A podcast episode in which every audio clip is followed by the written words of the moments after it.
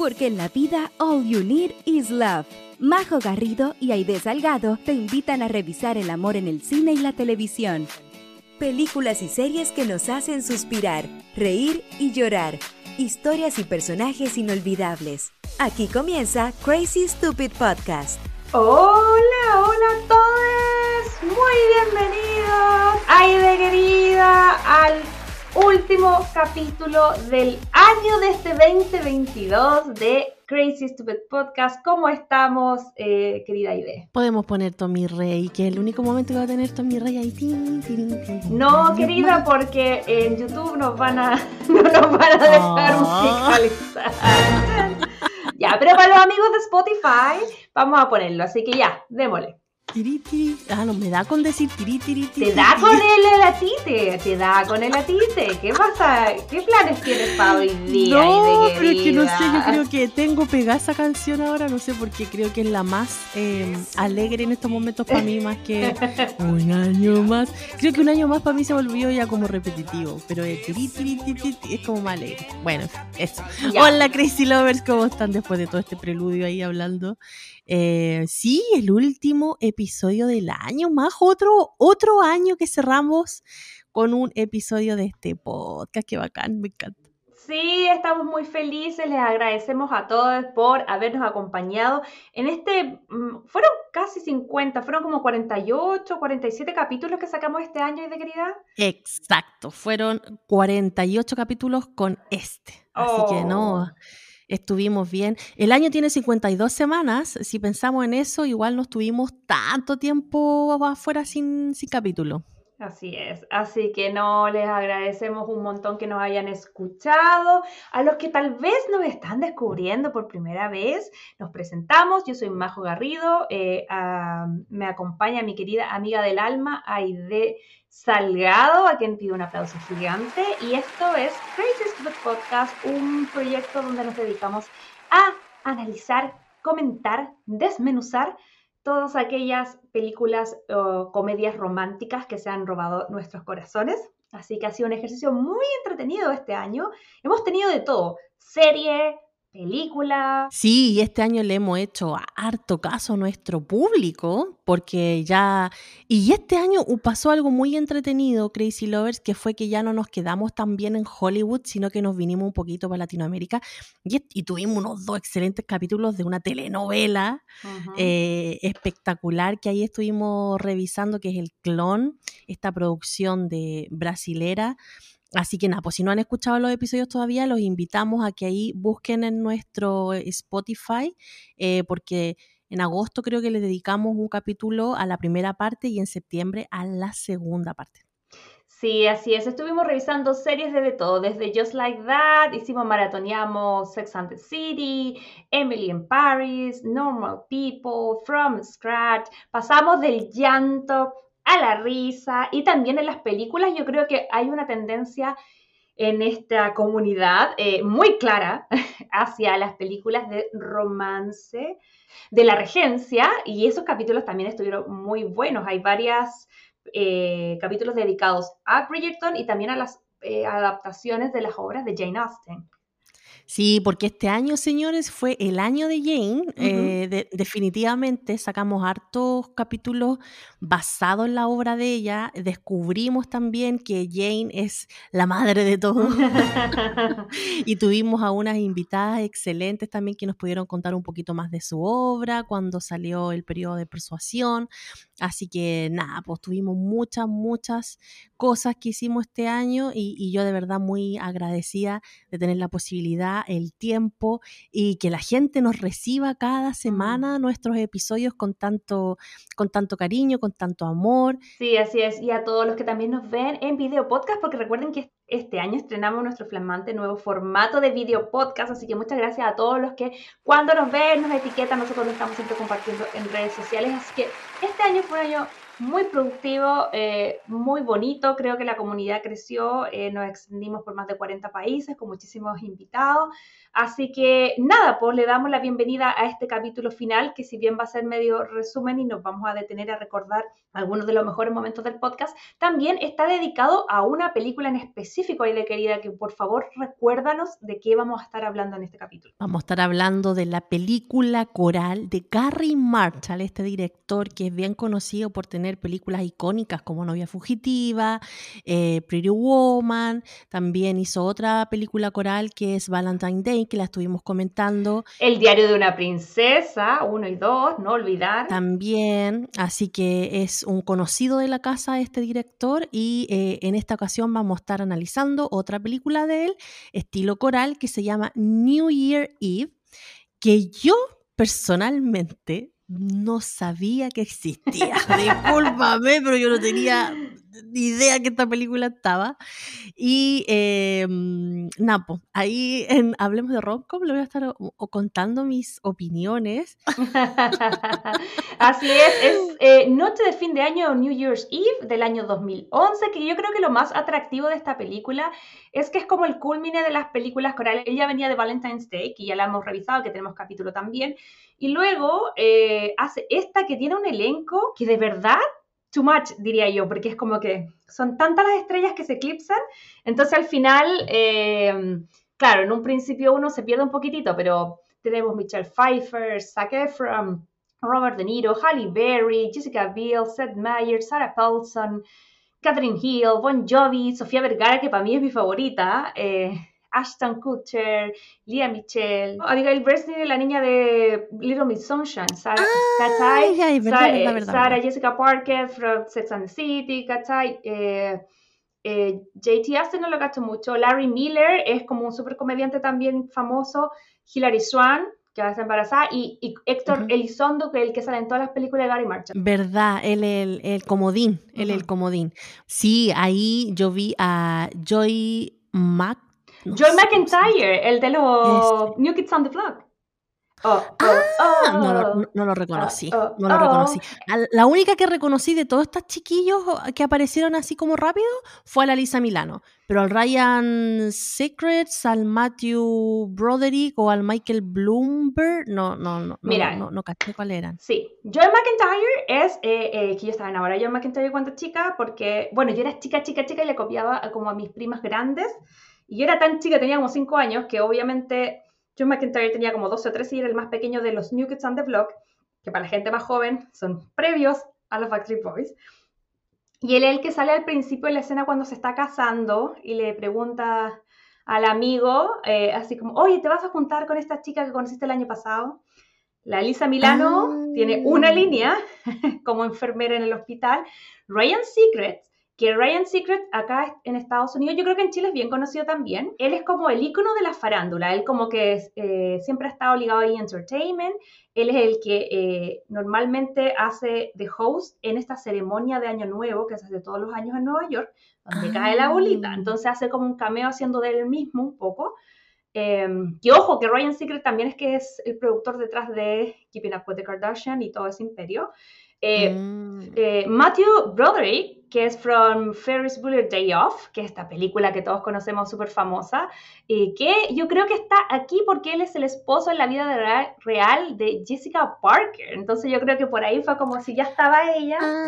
me traigo un ah, poquitito. Sí, sí, sí, ya sé de quién estás hablando. Sí, así que está de verdad que demasiado, demasiados actores buenos y yo tengo la duda y vamos a ver más adelante y eso te lo voy a preguntar en el Hablemos de Ron de querida, si tanta estrella es un aporte o, se bloquea y uno queda un poco como, ah, podría haber tenido la mitad y funciona bien.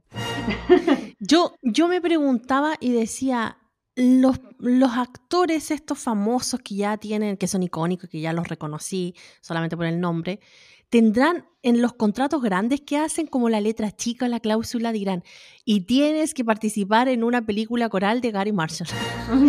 Así como te vamos a dar este papel en este tremendo película, pero aparte tenéis que hacer extra un papel en alguna película coral de Gary Marcha. Yo creo que debe ser eso, porque de verdad no siento que haya bolsillo que, que, que, alcance para una película tan así como light eh, y tenga un cast tan potente y tan cuático. Yo creo que obedece a dos cosas, pero es solamente lo que yo pienso. Uno, que estaban de moda en esa época las películas corales, entonces era como una cosa que todos querían participar. Dos, yo creo que para un actor es mucho más fácil tener un papel en este tipo de películas porque yo creo que es el tiempo que les toma rodar estas películas debe ser nada. O sea, si están comprometidos con una película donde son protagonistas son tres meses full. En cambio, yo creo que esto de verdad debe haber sido un un proyecto súper complejo de grabar, ya vamos a estar analizando eso.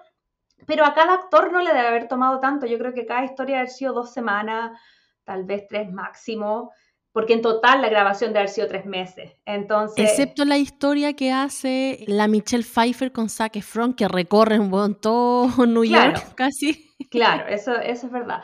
Pero eh, yo creo que el último y más importante es que tal vez nosotras no estamos tan familiarizadas eh, así como Crazy Lovers, con, con, la importancia de este director. De verdad que yo creo que no es tanto el dinero que les pagan, sino el hecho de trabajar con él. Él es como, eh, bueno, Gary Marshall falleció, me parece que poquito después de grabar Mother's Day, que es la última de las películas corales que él hace en el 2016. Pero como les decía en un principio, él está detrás de grandes, grandes clásicos como Pretty Woman, como Princess Diaries, la 1 y la 2, eh, Valentine's Day, eh, un montón de otras películas que la gente quería como trabajar con él. Creo que había mucha amistad. Ponte tú, no sé, la Julia Roberts no sale en esta película, pero sale en Valentine's Day. Y es porque eran amiguis. Y yo creo que Gary Marshall le dio la oportunidad de convertirse en estrellas a muchos de esos estrellas que ahora están consolidadas. Mm, Entonces tiene que ver con, no creo que haya, que Robert De Niro, este no es el papel de su vida y no creo que haya cobrado mucho, pero yo creo que el tema de trabajar con, ese director era importante y creo, revisando las entrevistas, habían algunas personas que era como, no importa lo que es, si es Gary Marshall, yo quiero estar. Entonces, le damos. Pero antes de eh, seguir hablando de esta película que nos convoca en el día de hoy, por supuesto que tenemos un recordatorio eh, de todo corazón, ahí de querida, que le queremos recordar a nuestros Crazy Lovers. Bueno, Crazy Lovers, eh, no se olviden, y aquí venimos a recordarle, de que no porque estéis celebrando a puertas este año nuevo 2023, no se va a acordar de calificar este podcast con la estrellita que se merece en Spotify o ponerle seguir en la plataforma que nos escucha, ya sea Apple Podcast, Google Podcast, Spotify. Así que. ya que va a estar entonado, feliz, arriba de la pelota, ¿por qué no aprovecha y pesca el celular y aprieta? ¡Pim! Seguir. Pesca el celular a todos los a todas las personas que conozcan el año nuevo, a todos los que le dé el abrazo, le diga, oye, te puedo pedir el primer favor de año nuevo, sí, vete, dale, seguir a esta cabra ponle cinco estrellitas y ya, vamos, somos amigos forever. Sí, Crazy Lovers. Obviamente seguir en nuestras redes sociales, que todas son Crazy Super Podcast, ya saben, Instagram, TikTok, YouTube eh, y obviamente nuestra página web. Sí, así que estamos muy contentos que se con contacten con nosotras y por eso eh, yo quiero leer los mensajes que nos, que nos llegaron la, la semana anterior eh, con respecto a la película que estuvimos haciendo Last Christmas, eh, que no sé si tú te, te, diste cuenta, pero tuvo súper buena recepción nuevamente, así que estamos súper contentos, muchas gracias a todos los que nos escucharon y nos mandaron mensajitos. Y nos escriben en nuestro Instagram. Y aquí tengo a Polillars que dijo, yo jamás me di cuenta de nada. Es más, creo que haberme enterado justo con la protagonista de que estaba muerto y con mi hija dijimos a dúo, ¿qué? ¡No! Luego llanto, llanto, llanto. Eh, y dice que le ha heredado a su hija, eh, que tiene 12 años, el gustito por las roncom. Y también nos dice que está de cumpleaños el 30. Así que le mandamos un abracito y un saludo grande por su cumpleaños y que pase un muy feliz año nuevo, Polillas.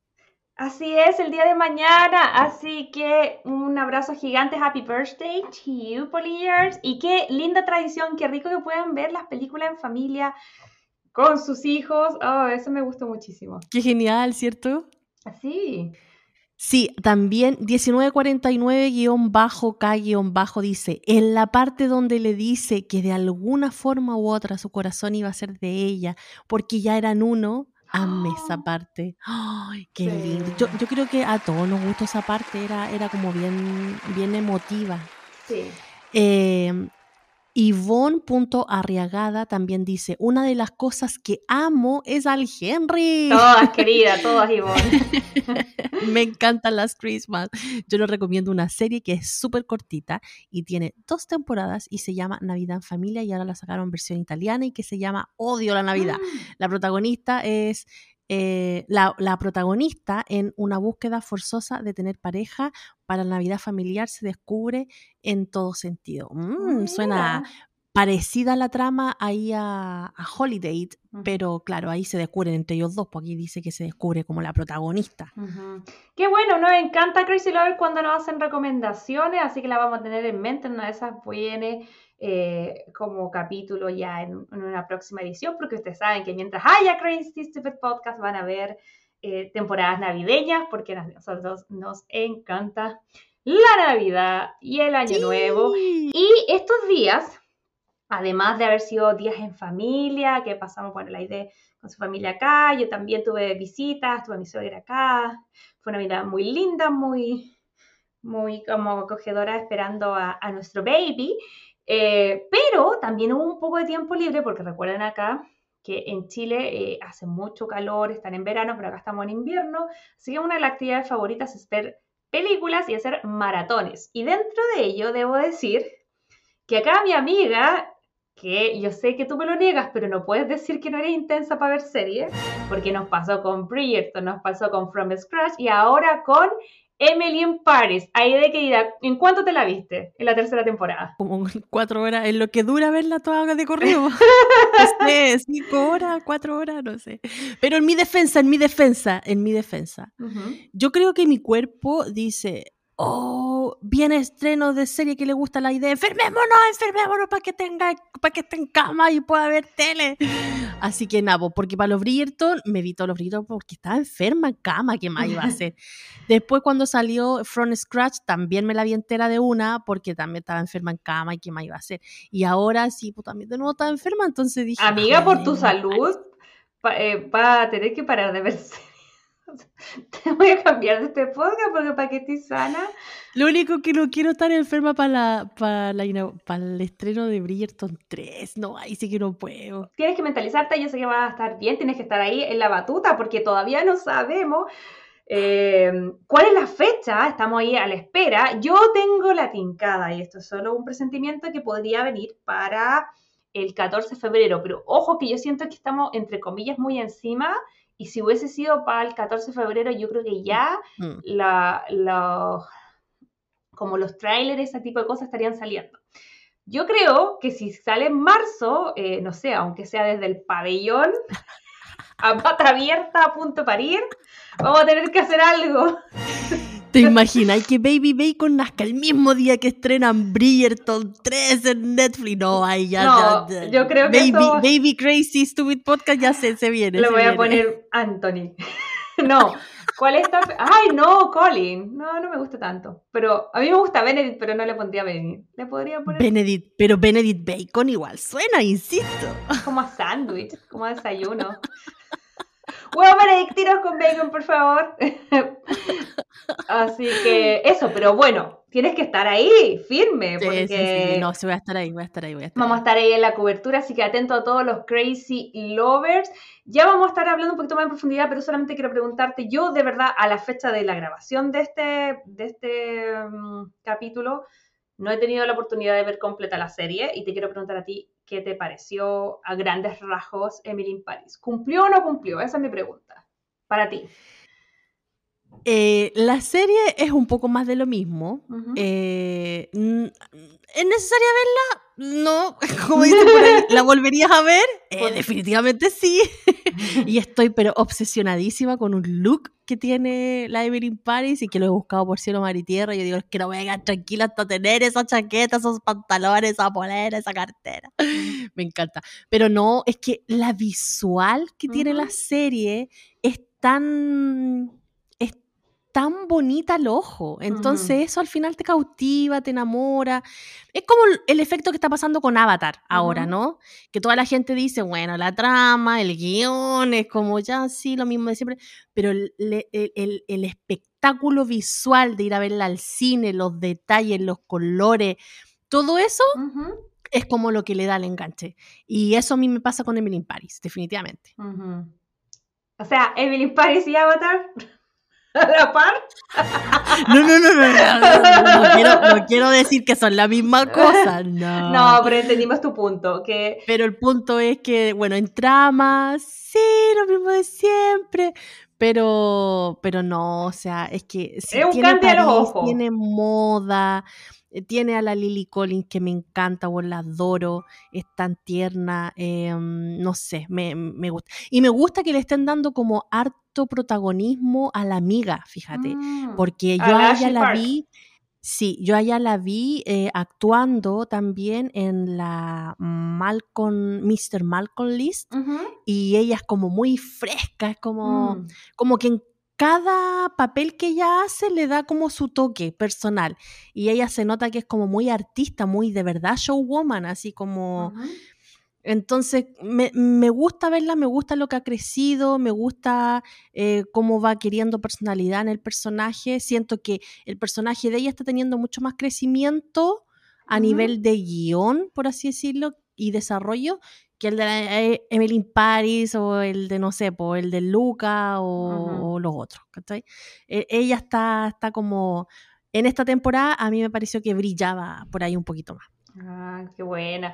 A mí me pasa eso, yo no hago mucho caldo, de cabeza, eh, creo que lo hemos venido diciendo cuando comentamos la, U, cuando comentamos la 1, la 2 y lo vuelvo a decir. Es un candy a los ojos, eh, te, entretiene, te, entretiene, las cuatro horas que te tiene que entretener y listo. Yo como que pienso que basta de que todo lo que consumamos nos tiene que volar la cabeza y cambiar la mente. Es súper bueno y se agradece cuando llegan series increíbles que te dejan pensando o películas increíbles que te dejan pensando.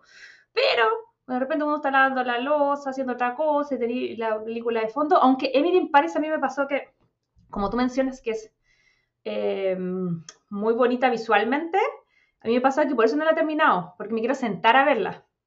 ¿cachai? Porque como que quiero ver los looks, quiero ver, eh, qué sé yo, los paisajes de París, entonces eso también tiene un atractivo. Así que veamos Crazy Love, les vamos a preguntar ahí en redes sociales si a ustedes les gustó o no les gustó, a ver si la incluimos, porque recordemos que eh, si se quieren poner el día mientras tanto, hay un capítulo dedicado a la temporada 1 y 2 que hicimos con Macarena Yavar, que es una Crazy Lover eh, chilena que vive en Francia y que ella nos me acuerdo que nos contactó, nos dijo, yo quiero hablar de Emily in Paris, hicimos un capítulo muy entretenido con las cosas que eran reales y no tan reales de ser extranjero viviendo en ese país. Sí, así que eso con Emily in Paris, ahí los dejamos invitados a que la puedan revisar. Si ya la vieron, dejen en los comentarios qué le pareció. Y si no, bueno, désense el tiempito en estos días, así como más relax, de ponerla en la tele, verla. Estoy seguro que lo van a disfrutar. Igual, aparte, hacemos turismo, porque muestran varias partes bonitas de, París que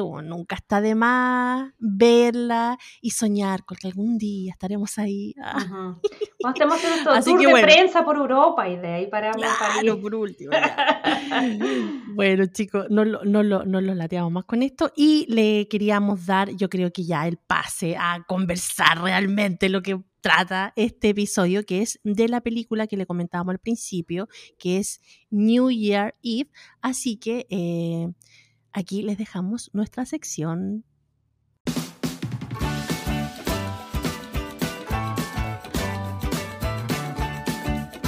Hablemos de Roncom. Bueno, Crazy Lovers, y esta semana en Hablemos de Roncom vamos a estar hablando de esta película coral eh, dirigida por Gary Marshall, eh, producida en el 2011 y salió en el mismo año que la película de Valentine Day, que es también del mismo director. Y como le comentamos al principio, es una película que tiene muchos actores famosos.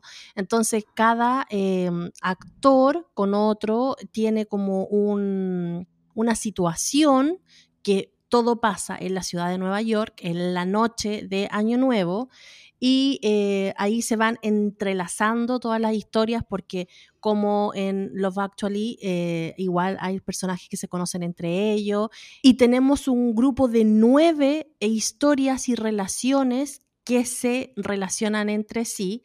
Tenemos, por ejemplo, a la... Mm, trabajadora que había estado toda su vida dedicada al trabajo y que de un día para otro, por una experiencia límite en su vida, decide de que tiene resoluciones de año nuevo y que quiere cumplirlas esa misma noche. Eh, tenemos al chiquillo que sueña también con tener una mejor vida o ser más top eh, en, eh, y, poder, no sé, ir a la mejor fiesta de Año Nuevo, que también existen esos personajes. Tenemos a la persona que tuvo una vida muy trabajólica y que ahora ya está llegando a sus últimos días y que obviamente le baja toda la culpa de cómo fue especialmente como papá con su hija tenemos a la, enfermera que obviamente está trabajando, que no está con su familia y que su esposo está en la guerra. Eh, tenemos a esta situación de dos embarazadas que están peleando porque el hospital donde iban a tener a sus hijos le daban de premio eh, dinero al primer bebé que nacía, entonces ahí las dos peleando por una cantidad de dinero.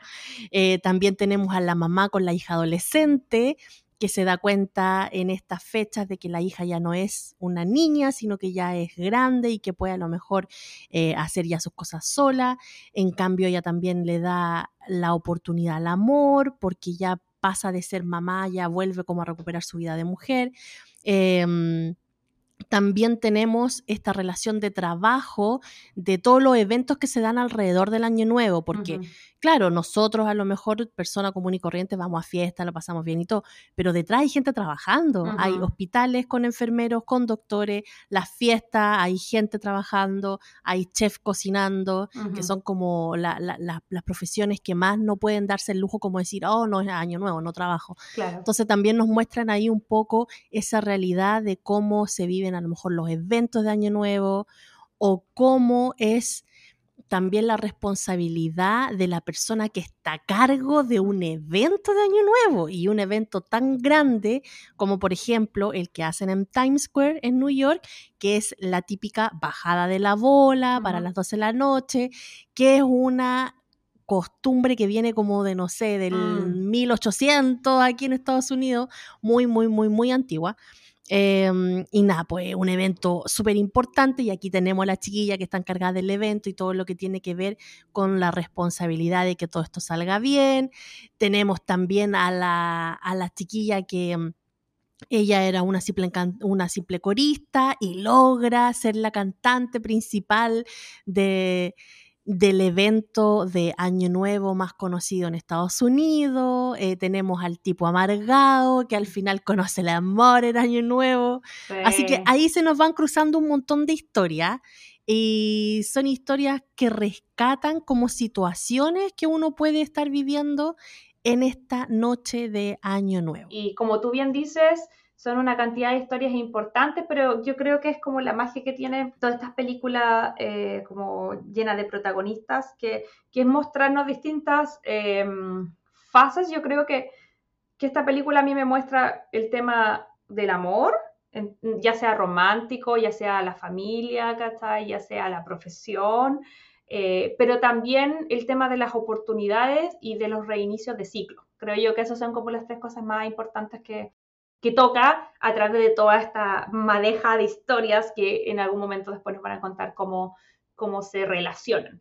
Pero antes de entrar en eso y de querida, te quiero preguntar, porque esta es la segunda vez que yo veo esta película, eh, y yo quiero preguntarte a ti, ¿qué te pareció? Porque yo tuve una impresión cuando la vi el año pasado y una impresión diferente cuando la vi este año. Así que quiero partir contigo y que me cuentes qué te pareció esta película. Mira, no te voy a decir literalmente eh, qué es lo que me pareció, sino que te voy a decir qué es lo que me pasó cuando la vi. Ya. Y es que tuve que ponerle tres veces play porque tres veces me quedé dormida. Yo te juro que la estaba viendo y decía, no puedo más, no puedo Y pues me quedaba dormida y yo, ay, pero ¿por qué? Te juro que nunca en mi vida me había pasado que me quedara dormida con una película así como romántica, de rock, pero fueron tres veces, fueron tres veces. Que ¿Y en la misma parte? No, no, pues en distintas partes. Entiendo que puede haber gente que le guste, si igual tiene un buen cast y, la historia, hay, hay historias que son rescatables, pero yo personalmente no, no me enganché con ninguna, con ninguna historia. Creo que a lo mejor la que más me sentí como que estaba mejor desarrollada y podría darle un rescate es a la historia de la Sara Jessica Parker con la hija. Y encuentro que la más creíble para mí personalmente fue la de la, la enfermera Amy. La, el personaje que hace la Halle Berry. Como que siento que para mí fue la única que me transmitió realmente lo que sentía su personaje y, lo, y, lo, que pasaba en, en, su, en, su, ah, en su noche de en su, en su noche de año nuevo. Eh, pero los demás historias fue como difícil entenderla. Y una de las que más traté de entenderla y yo decía, ay, pero ¿por qué? Es la de la Mitchell Pfeiffer, la que esta señora que renunciaba a su puesto y quería vivir la vida y no sé qué. Y esta relación con el Zac Efron, era como, what? Y la otra que me sobró totalmente mm. fue la de la de Ashton con la Lía Michelle también fue como que ya, ok. Entonces a mí personalmente no me gustó, no me gustó porque no encontré, a pesar que tenía varias cosas, porque por ejemplo ya, Love Actually también es una película coral, pero tenía un montón de historia entretenida y tenía chiste y tenía gracia, la parte donde el Colin Firth le canta ahí a la chiquilla y el otro se va a parar, tiene cosas bien icónicas, pero esta, por más que yo trataba de decir, ya, ¿qué es lo que podría ser icónico? ¿Qué es lo que podría pasar? No, no, no hay. En ninguna parte me reí. Por más que la, la Sofía Vergara la trataron de ser chistosa, pero sus chistes los encontré refome. Ay, yo me reí todo el rato con ella. Pero es que se reía así como de la cultura, entonces como que ya, pusieron a la latina, un tonta ahí, como que, como que sentí que... Mm, estigmatizaron también a la, a la latina que trabaja en la cocina, que es la chica guapa, no sé qué, pero también es que es como la, yo creo que a mí me... Es que sabes que sí puede ser, pero yo no lo leí así porque a mí me daba un aire de que ella compartía historias con Catherine Hale, que yo odio, y que ella me cargaba. Entonces cada vez que salía Sofía Vergara era como, yes, ¿cachai? Como, chao, Catherine, era como un aire para ella. Y, la relación de la Catherine Hale con Bon Jovi es que yo decía, ¿what? Y le pegó dos veces una cachetada y era como, hermana, así como mal. Y al final nunca entendí bien porque contaba como de a poco, que el loco le había pedido matrimonio el, año nuevo pasado y que después se había ido, después volvió, pero la ay, no sé, era como un enredo y yo, no, mal. Pero bueno, en fin, esa fue mi, mi, expectativa, esa fue mi apreciación, pero yo estoy segura que tú tuviste una cosa totalmente distinta y quiero escucharla, por favor, para ver si me convencís de algo que me gusta esta película. A mí me pasó, bueno, sí no. Lo que pasa es que esta película yo la vi primero el año pasado para ver si la hacíamos para el podcast. Y cuando la vi el año pasado, me pasó exactamente lo que te pasó a ti. Dije, no, esta película es muy mala. Y me llamaba la atención porque sí la habían nombrado las invitadas que habían estado y la habían, la habían nombrado los Crazy Lovers. Entonces yo creo que eh, me pasó que, que, yo, me pasó lo mismo que a ti, como que no, no enganché mucho. Ahora, la vi por una segunda vez donde yo ya sabía el final, sabía quién se relacionaba con quién y todo, y creo que le encontré más brillo, me gustó mucho más, tal vez es de esas películas que tienes que ver dos veces para entenderla, no lo sé. Pero yo creo que lo que concuerdo contigo es que tal vez eh, a veces menos es más. Y, yo creo que la diferencia que tiene Love Actually con eh, New York eh, Eve es que es todo tan complejo y hay tan poco tiempo para contar que eso va contra la historia. Porque en Love Actually es la temporada navideña, no es una noche. Entonces eso le da espacio a los personajes para que crezcan, se desarrollen, hagan más acciones, uno se encariñe con ellos y si bien son hartos también, uno ya se va comprometiendo con la historia, entonces cuando ya llega el tipo con el letrerito, que a todo esto, cuando vimos ese capítulo yo siento que el tipo del letrerito igual me pone que, pero, en fin, pero uno ya está involucrado con la historia. Eh, es difícil hacer eso y creer los lazos, sobre todo de la gente que se está conociendo cuando es solamente una noche. Entonces yo creo que ahí ese punto yo también te lo doy porque fue mi sensación. Yo también al principio quedé como, ah, y también creo que son un exceso de todo, es un exceso de, de, personajes, de historias y también eh, Love Actually, si bien son muchos, todas las historias que nos cuentan son como más caseras, ¿cachai? Esto involucraba como cantantes famosos, Times Square, como que era demasiado la chaya, que yo creo que eso le quita un poquitito de, de peso a, lo que se está contando. Entonces se le pone atención a toda esta otra cosa como, como alrededor, que yo creo que le quita peso. Entonces en ese sentido concuerdo completamente contigo porque fue mi sensación. Y por eso no la hicimos el año pasado, porque dije esta cuestión. Pero ahora dije, estaba un poco apurada fue como, ah, no, no pude pensar en otra película el año nuevo. Dije, ya, bueno, filo. Eh, démosle la oportunidad porque si hay Crazy Lovers, si hay gente que le gusta, veámosla de nuevo. Eh, y como te decía, esta vez eh, pude entender mejor porque siento que eh, si bien no es una película como que tú te encariñes tanto como con los personajes a nivel romántico, eh, porque no hay una gran historia de amor como lo había en las otras. No, no pasa nada. Mm. Creo que lo que sí me gustó es que toca todos los temas que en realidad, y como las fases que yo siento que uno vive en Año Nuevo, y yo no sé ahí si coincides conmigo, pero por ejemplo, esa historia que tú mencionabas, que es la historia de, la, de Ingrid y Paul, interpretada por Michelle Pfeiffer y Zac Efron, eh, como nos decía la idea, ella era una secretaria, que era la típica chica comprometida con el trabajo, que no tenía mucha vida, y que yo siento que eh, tiene como un momento como de catarsis, porque yo siento que eso hace el año nuevo, porque no hay desde mi punto de vista no hay absolutamente ninguna diferencia entre el 31 de diciembre y el 1 de enero. Sí, yo tampoco. Salvo que, no, o sea, yo creo que no hay diferencia en teoría, pero yo creo que sí hay diferencia en la práctica, que tiene que ver con las energías y el mindset. Y cómo nosotros, no solamente como personas, sino que como humanidad como planeta, ¿cachai? En su gran mayoría, porque igual está el año nuevo chino que en febrero y en otras partes, pero, pero no ponemos en disposición de cerrar y abrir ciclos, ¿cachai? Entonces yo creo que eso sí tiene como poder. Entonces, eso yo creo que es lo que, lo que nos muestra aquí, que siempre, siempre cuando hay metas, siempre cuando, yo creo que pasa también mucho en los cumpleaños. Eh, de repente que como que uno se va mm, acercando al cumpleaños y dice, chuta, y este ah, un año más, hice esto bien, esto no, quería hacer esto, no me resultó, como que uno se va replanteando. Entonces, bajo eso, esta chica que esta secretaria tenía una lista de, resoluciones para el año que obviamente, como todos nosotros, ella no había hecho ni una, y, termina renunciando al trabajo. Y nos cuentan que ella trabajaba como una especie de disquera o algo así, estaban en plena época que venían los Grammy y todo. Entonces ella tenía, como era la secretaria como de un gran ejecutivo, tenía acceso a entradas, así como a todas las fiestas más bacanas. Entonces, esta primera historia eh, nos presenta a esta, esta, chica tímida que acaba de renunciar, tiene su lista y que antes había interactuado con Zac Efron, que era una especie como de chico de los mandados, no sé si era el correo, alguna cosa, pero en el fondo tenía un pitutito por ahí que iba en moto y llevaba documentos.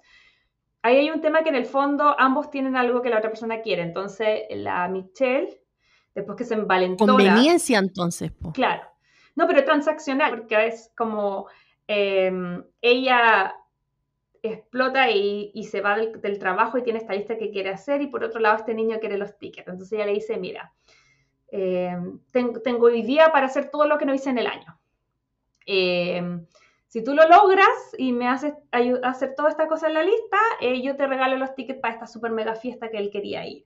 Y, en las cosas había cosas súper simples y cosas muy complejas, porque había que viajar a Bali, dar la vuelta al mundo, eh, salvar una vida. Entonces, toda la película vamos a ver cómo ellos, obviamente el tipo lo hace en un principio porque quiere los tickets, pero luego se va como conociendo un poquitito más a ella eh, y también va entendiendo un poco más. Y yo creo que se relacionan y lo que me gusta es que si bien se insinuó algún tipo de tensión, al final nos dice que se quedan juntos. El tipo le da un beso porque era como en Estados Unidos súper importante. Esa es la única tradición que tienen, chicos. Eh, ¿En el- serio? El beso de Yo no sa- medianoche. Yo no cachaba ese beso de medianoche hasta que vi esta película. Yo pensé que los gringos eran como, ay, así. Ay, Aide, medianoche". pero no he ido a ninguna fiesta de Año Nuevo acá. No, nunca. Amiga, te No, voy a llevar. Pero si yo llegué aquí en octubre y en noviembre quedé embarazada y de ahí toda mi vida he sido madre acá, ¿qué, qué voy a tener Ya, tiempo pero para si ir a las una mamás fiesta también acá? carretean.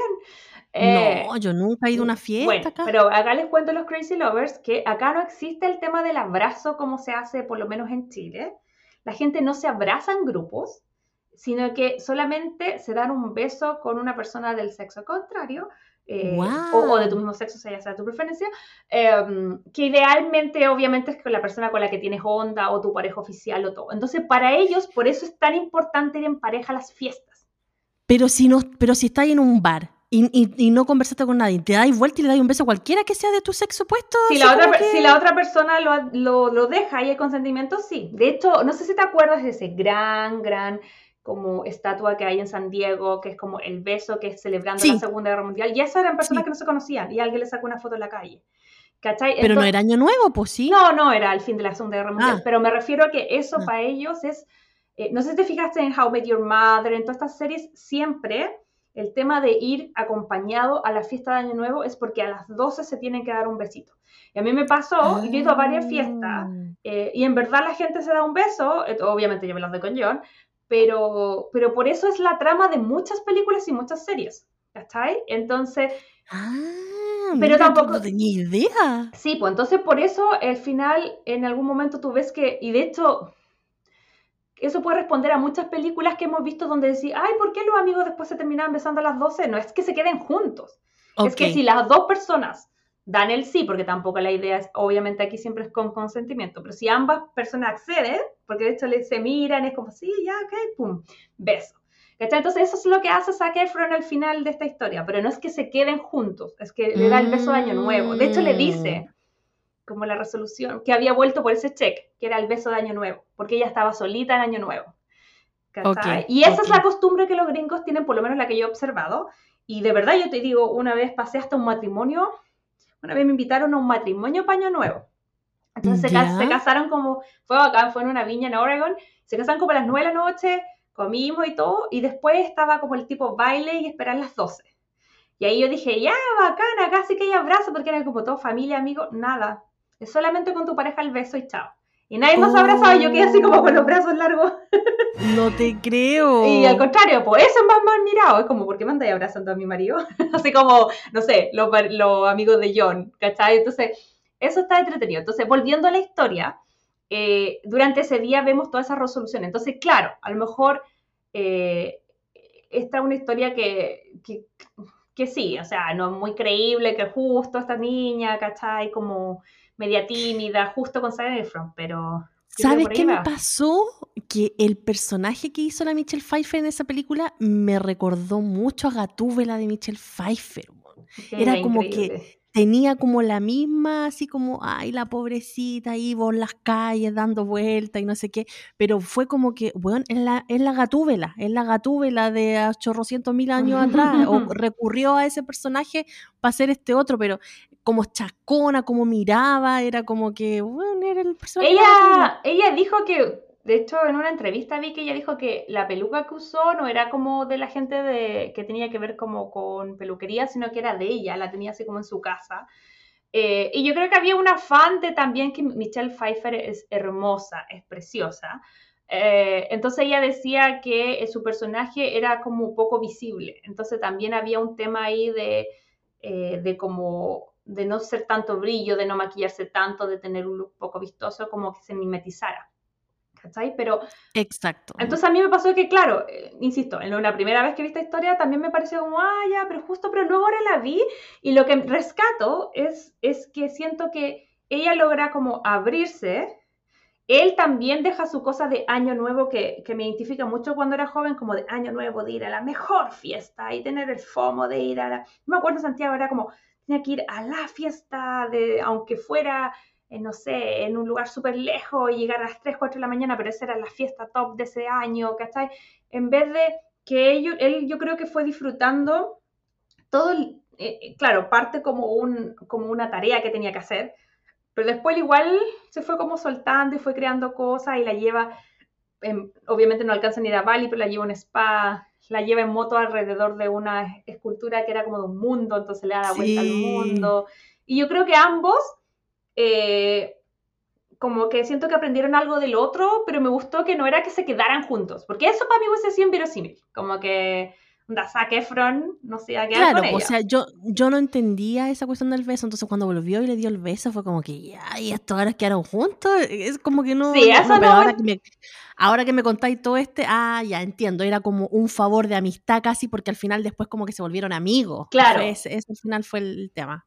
Claro, y, y, ahí yo creo que si, si la uno, la, pero yo también te entiendo, porque eso me pasó a mí la primera vez que la vi, pues, ¿cachai? Entonces fue como, claro, si se hubiesen quedado juntos, eso no se la, no se la creo. Pero, pero yo creo que lo que crearon fue una amistad entre dos personas muy distintas que ninguno, bajo ningún otro contexto habrían sido como amigas. Pero yo te quiero preguntar, a partir del tema de las resoluciones, ¿cuál es tu experiencia con eso? Onda, ¿tú haces resoluciones de fin de año? ¿Has cumplido alguna vez alguna de las que has hecho en el pasado? Yo creo que lo que más me, me, voló la cabeza a mí, que yo era adolescente igual, fue esta cuestión cuando salió Cerro Alegre. Ah, y era la cuestión beso del, amor beso del amor eterno. ¡Oh! yo quería mi beso del amor eterno. Obviamente no se lo di a nadie porque al contrario de acá en Estados Unidos, yo el primero que abrazaba en Año Nuevo siempre era mi papá. Mm. y en ese momento de, del 2000 yo no tenía pololi ni nada, entonces al final como que me quedé sin mi beso de... Pero ahí de mejor, quizás con qué pelmazo te habrías dado el beso de amor eterno esa fecha. Y eso pienso yo, gracias a Dios no me lo di tampoco. En todo caso. Pero no, ahí estaba abrazada con mi papá, nomás tomando champán y bailando todo mi rey, porque dale con todo, no. no, eh, pero eso yo creo que es la única vez que yo estaba desesperada así como y triste porque pucha, no tuve mi beso del amor eterno y ver alrededor todo el mundo que se daba besos y yo con mi papá nos miraba y era como que así como... Ah, yo siempre tenía, yo me acuerdo de eso, de, de que había que abrazar a la primera, si queríamos que te fuera bien en el amor, había que abrazar a una persona del sexo contrario, obviamente una, una tradición muy heteronormada, que ahora da lo mismo, pero yo siempre trataba de buscar a mi hermano, mi hermano más chico no me pescaba, ¿cachai? Pero yo no quería que me abrazara, no sé, mi mamá o mi abuelita, ¿cachai? Entonces yo era como, ¡ah! Me acuerdo de eso. Pero esas son más como tradiciones del momento, pero resoluciones yo creo que tienen que ver más con las metas que uno se pone para hacer el próximo año.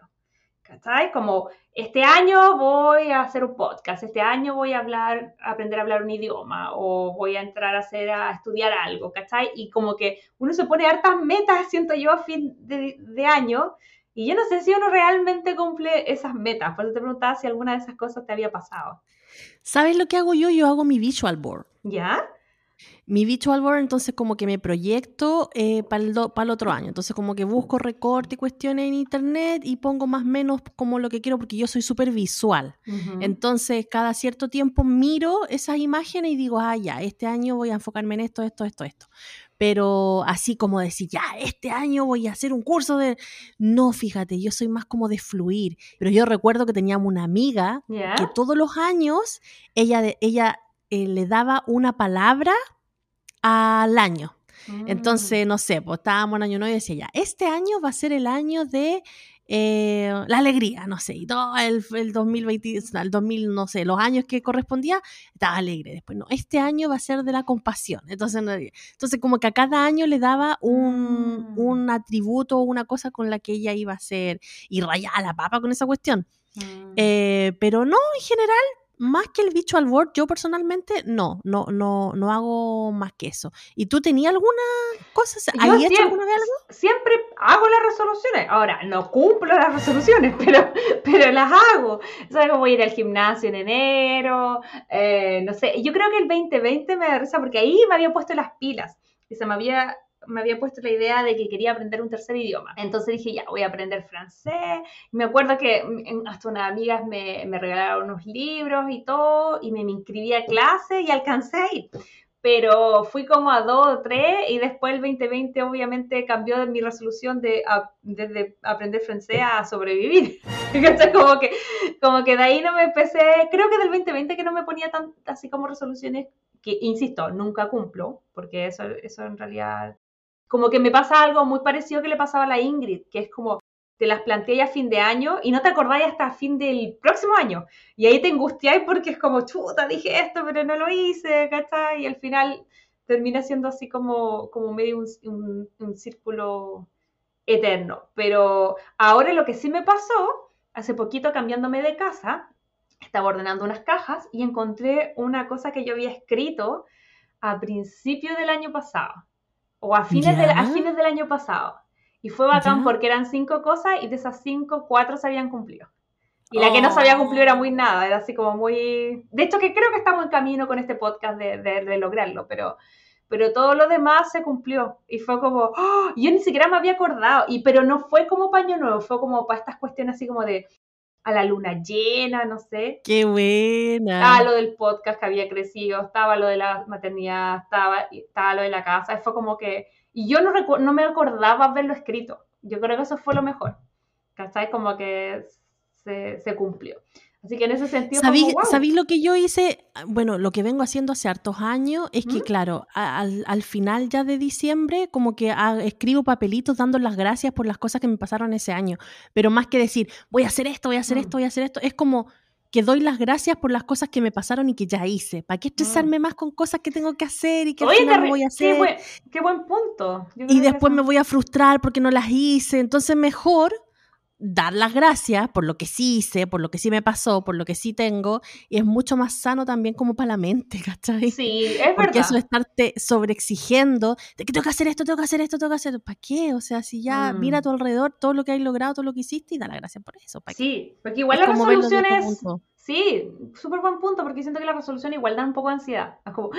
no lo cumplí, no lo hice, no sé qué, bla, Totalmente. Sí. Y de hecho, me da risa porque ahora que yo no pesqué y que se me había olvidado que había hecho ese como medio decreto, pasó. Así que fue bueno. Oye, pero además, volviendo en el tema de la, de la película, yo creo que otro tema importante que aparece, el tema de los inicios y los cierres de ciclos. Y yo creo que acá es como bien... Eh, de verdad muy literal como La vida a la muerte, que son dos historias que se cuentan eh, en, un hospital. Que la primera tiene que ver un poco con la despedida o, lo hasta pronto o, voy a verte pronto pero no todavía, que son las historias de Robert De Niro con la enfermera Harry eh, eh, Berry. Y mm, que básicamente Robert De Niro es un, nos cuentan que es un papá que se dedicó mucho tiempo a trabajar y todo, y que ahora está en su como por una enfermedad hasta en sus últimos días, y, pero su hijo ya como que crecieron y como que él no les dio tiempo cuando tenía que dárselo, entonces ahora como que cada uno había hecho su vida y él estaba como en su último día porque había rechazado los tratamientos y sabían que le quedaban días u horas.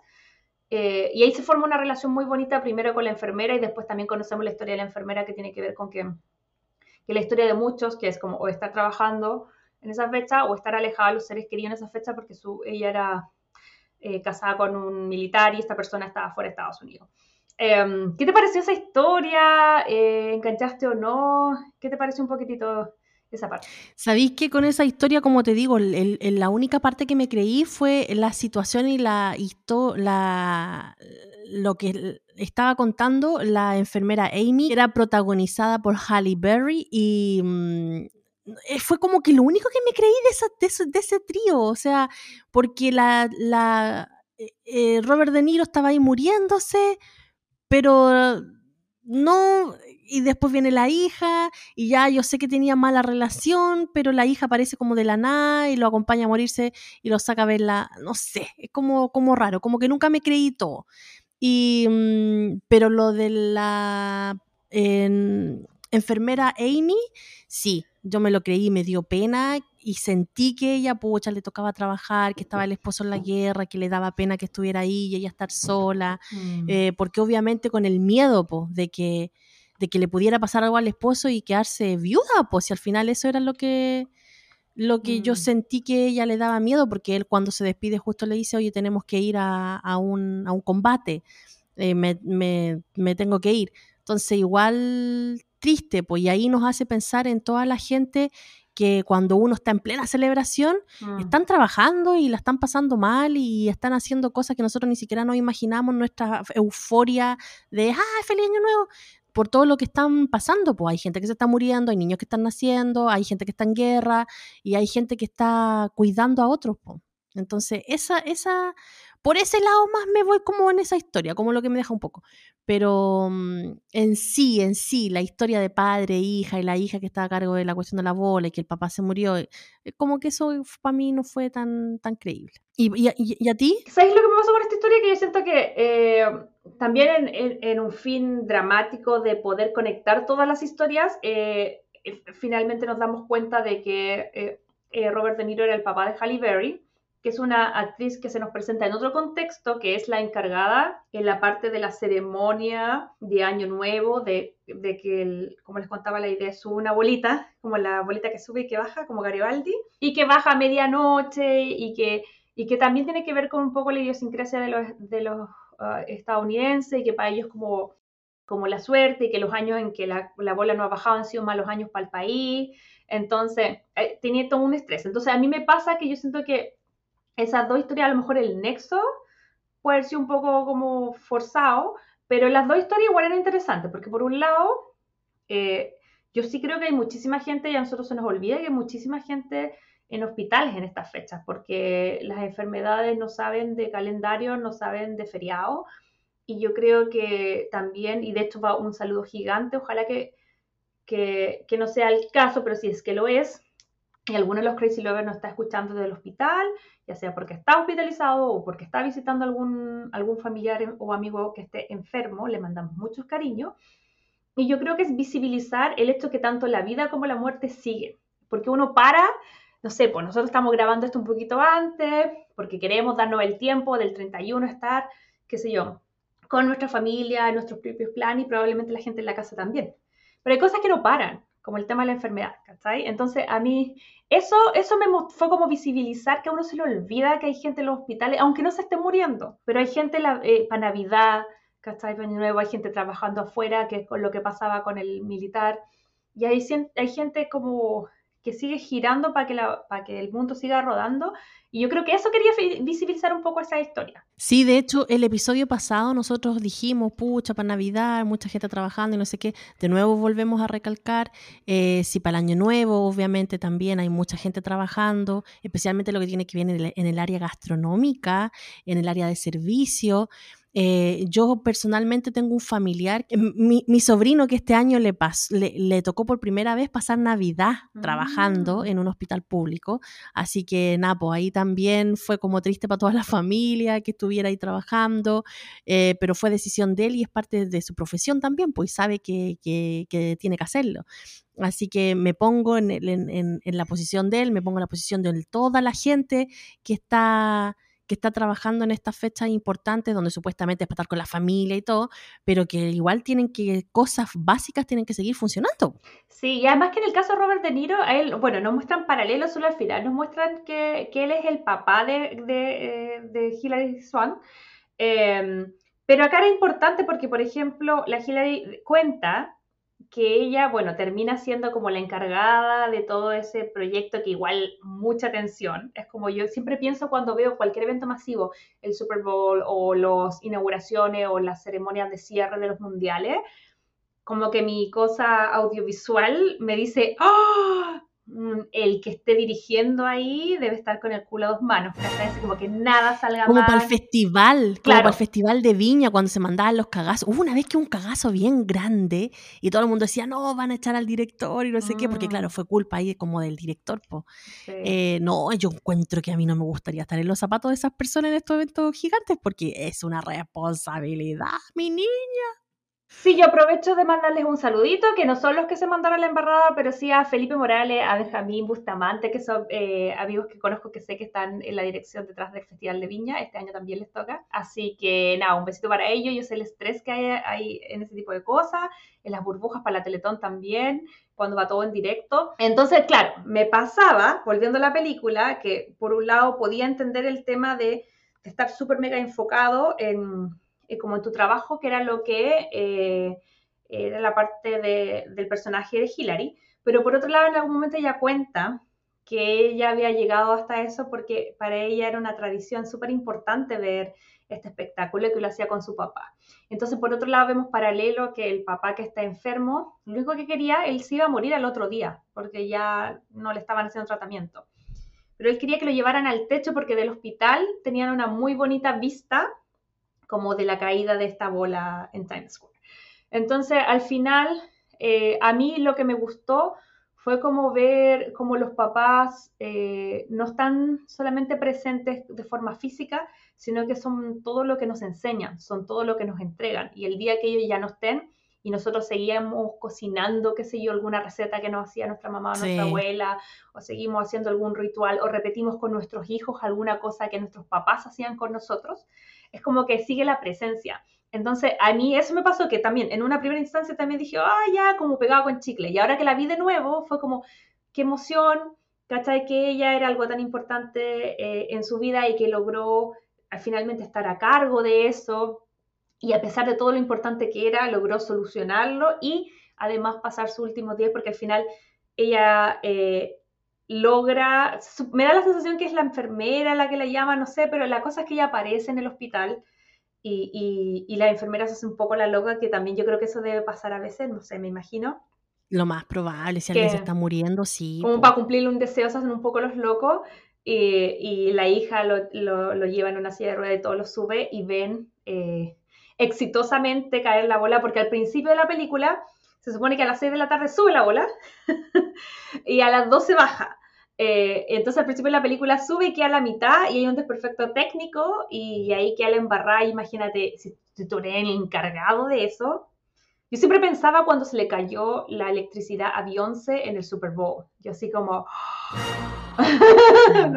Sacada. Sí, entonces bueno, y ahí aparece el personaje de, de Héctor Elizondo, que es Kaminsky, que es como el tipo que podía como arreglar. Y también hay un subtema, porque él era como el técnico que lo había hecho siempre y después había llegado otra empresa que estaba a cargo de, esta celebración y lo había echado, y después era el único que sabía cómo arreglar, porque como que había una lucecita de 3000 que no prendía, y había que encontrar la luz, ¿cachai? Y les quedan como dos horas, y al final obviamente lo logran y todo eso bien. Entonces, al final ahí como que, claro, me pasó que, que me evocó más a esa relación y, y siento que de repente creo que el personaje de Robert De Niro era súper extremo, pero que igual a veces me pasa con mis familiares más, más, mayores, ese afán como del no molestar, como de voy a dejar que mis hijos tengan su vida, no es que mi hija está en, esta cosa súper profesional, así que no la voy a llamar, me estoy muriendo, pero no la voy a molestar. Sí. ¿Cachai? Esa fue la sensación que me dio.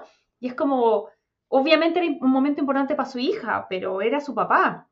¿Cachai? Entonces no hay nada más importante que, poder tener ese momento de despedida. Pero ahí hablaban como que la relación de ellos dos no era muy buena, porque había como resentimiento, porque el caballero se dedicó a trabajar y como no la pescó mucho. Obvio que sí, como yo creo que es la realidad de muchísima gente, si no hay que idealizar a los papás, o sea, los papás tienen cosas buenas y cosas malas, él probablemente no había sido el mejor papá, pero yo creo que independiente de cómo haya sido, la oportunidad de despedirse es la que yo agradezco porque si no, igual es complejo cuando las partidas, cuando alguien que uno está en su vida, independiente de la relación que tenga, ya sea la más amorosa o la más compleja, si no hay un momento para darle el adiós, eso ese dolor se vuelve más complejo de superar. Entonces, para mí eso fue, fue lindo que, que, ellos pudieran tener ese momento, aunque a lo mejor no habrían tenido la vida entera, pero tuvieron ese momento. Entonces, a mí como que eso me pasó. Y, y la otra historia que pasa ahí en, en en el hospital tiene que ver como con los inicios, que era lo que tú decías, como de la guerra de las maternidades. No sé si le puedes contar un poco a la gente. Sí, lo que pasa es que en este mismo hospital tenían la tradición de que la primera, el primer bebé que naciera se ganaba 25 mil dólares. 25 mil dólares, alta plata igual. Entonces, Esa es había un matrimonio que tenía todo fríamente calculado para ser los primeros en tener al bebé, porque ya ah, tenían experiencia, creo, ya, ya tenían más hijos. Y todo. Pero llega otro que ahí se entera que pasaba eso, entonces se empieza a decir, no, nosotros no vamos a ganar esa plata y no sé cuánto. y ahí hay una guerra de embarazadas por quién tiene el hijo a la hora, y ahí obviamente aplicando eh, técnicas de ponerte patas para arriba, comer anchoa y cuestiones así Em, así que nada, pues eso también está, está divertido. no sé si tan real, eh, pero está, está divertido. Ahí la mamá era la Jessica Biel y la Sarah Paulson, que yo la amo. Y es primera vez que veo mucho tiempo a la Sarah Paulson hacer como un personaje súper como tiernucho y amable. Ella es súper buena actriz, generalmente la dan personajes fuertes, ¿cachai? Eh, pero este, ella era como ahí muy, era como muy mamá nice, la Sarah Paulson. La Jessica Biel era la, la... Sarah, la Sarah Paulson no es la, la que era la profesora Matilda, ¿o no? La Sarah Paulson, eh, bueno, que es gran amiga de nuestro periodista Pascal, es, yo la, la primera vez que la tuve en mi registro, pero ella tiene mucho más trabajo que eso, fue en la American eh, Crime Story con la historia de O.J. Simpson, que era como la abogada contra O.J. También sale en Wonder Woman, es como la- en la última Wonder Woman que es como media pava y después se hace como, como una mala, que es como la, la arqueóloga o algo así. No, no es ella. La que yo la confundo, siempre confundo a ella con esta otra actriz que se llama la Ember Davids. Y sabéis que ella tiene una historia de amor súper interesante. Ella, ¿sabéis quién es su pareja? Mira, googlea a Sarah Paulson novia. No sé si ubicáis a Holland Taylor. Yo no sé cuánto tienen, pero yo el ojo creo que deben tener unos 30 años o 40 años de diferencia y ella es mayor. So, es su novia de tener como 80. Ella y Holland Taylor salen en un millón de películas, pero como que es de esas personas que no, no, sabéis su cara, pero no su nombre. Ahí la caché. ¿Esa es la novia? Sí, llevan años, llevan como casi, no sé si 10 años, como 5 o 6 años. No te puedo creer. Sí, y mm, déjame ver las edades. Del 2015 dice que están juntos. Sí, 7 años. Pero ella es mucho mayor que, ella es mucho mayor que Sara. Y Sara yo creo que debe tener 40 y algo. eh, y Ella tiene 79, 79 y 40 y algo debe tener la otra chica, le calculo. 48. 40, ¿viste? 48 y 79. ¿Viste? Y yo lo encuentro maravilloso, pero me pasa que, claro, uno está tan acostumbrado a ver viejitos con gente más joven que cuando yo descubrí esta pareja la encontré súper bacán. Y llevan mucho tiempo Claro. juntas. Sí. Wow, Sí. no, no- no tenía idea que la pareja era ella. Así que, bueno, eso, pero esa, esa, claro, esa historia está como chistosa. Yo lo que, lo que al principio me chocó era como, cómo se ponen a competir por eso, ¿cachai? Como que eso me molestaba un poco. Y eso no es real si cuando estás ahí a punto de parir y lo único que querés que te saquen la guagua. Pero ¿Qué voy a igual, pero mira, es que eh, yo creo que el punto era que ellas de verdad están embarazadas y de verdad estaban a punto de parir. Y si además te puedes llevar, ¿cuántos serán 25 mil dólares? ¿Unos 24, 23 millones de pesos? Si además pasar por todo ese sufrimiento que iba a pasar igual, te pagan 20, o sea, no es como que ellas han tenido la guagua por la plata, ellas iban a tener la guagua igual. Claro. Pero si te llega un bonito de 20 millones por estar ahí sufriendo algo que igual iba a sufrir, yo creo que ese era el incentivo. Ahora, me pasó que, claro, al principio no me gustaba mucho esa historia porque decía, pucha, que lata, que compitan con un momento tan bonito, y al final lo que te tiene que importar es que tu guagua venga bien, ¿cachai? Que tu bebé venga bien, eh, tú estar bien y todas esas cosas. Y, de hecho todo lo que hacen es súper poco probable, pero luego me, como que ahora vi el final y dije, me gustó porque al final son dos parejas, una que es súper competitiva y no necesita el dinero, solo que obviamente a todo el mundo le vienen bien 25 mil dólares, y otra pareja que ya tenía dos hijos, que estaban como, como que les venía mucho mejor o necesitaban mucho más la plata. Entonces al final lo que pasa ahí es que los, los maridos compiten todo el rato y la Jessica Biel, el personaje de ella, sabe que están compitiendo, pero la Sarah Paulson no. Ella está como let it tratando de tener su guagua lo más tranquila posible. Y al final eh, llegan ahí al pabellón y pasan muchas cosas, y como que para tratar de apurar el parto y todo. Y entran las dos más o menos al mismo tiempo, y al final uno nace a las 12.05 y el otro a las 12.06. Pero los que no necesitaban tanto la plata, yo creo que como que empezaron a, a, a, a cachar la historia del otro, y, y finalmente ellos ganaron, su guagua nació, su bebé nació primero, pero se hicieron los locos y le pusieron como fecha, la doctora le puso como, no sé, pues fecha Sí. de horario de nacimiento 12-7, una cosa así, y por dos minutos. Ahora, mala para esa persona cuando se vaya a hacer la carta astral. No va a tener. Buen punto, eso sí, eso es verdad. Eh, oye, pero a mí lo que pensaba, y creo que fue lo que puse en la pauta, fue como que lo único que no es mi historia favorita para nada, eh, pero rescato que, que hubo una evolución desde la, co- de ser compa- competitivos a ser empáticos. Yo creo que al final eso es lo que aprende esa pareja, ¿cachai? Como de... de porque él, eh, la Jessica Biel contaba que el personaje de Seth Meyers, que es el- este actor que ahora tiene un talk show acá, em, siempre quería ganar todo. Entonces, ni siquiera era que necesitara la plata, era solamente por el placer de ganarle. Ganar, claro. Y ahí como que hace el switch y ya se vuelve más empático. Entonces ahí, eso, eso rescato, pero insisto, tampoco fue una de mis historias Sí, no, a mí favoritas. tampoco. Oye, ¿y qué te pareció la historia del músico con la chef? Aquí tú dijiste que la Catherine Hay a, a ti te cargaba, bueno, a mí también me generaba un poquito, pero ¿qué te pareció esa historia? Porque por- a mí personalmente no, no A sé mí me qué- daba risa Jensen, como, o sea, Bon Jovi como Jensen, que igual, eh, a ver, insisto, nada que esté ligado a Catherine Hero me gusta.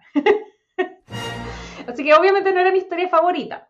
Pero yo creo que eh, lo que sí entendí era que eh, era una historia como de segunda oportunidad, porque finalmente era, había una chef, estaba como dando sus primeros pasos en eventos importantes, entonces estaba como muy enfocada en su trabajo y todo, que era la, el Laura, interpretada por Catherine Hale, eh, y tenía una ayudante, Sofía Vergara, que era ah, Ava y otras, y otras personas.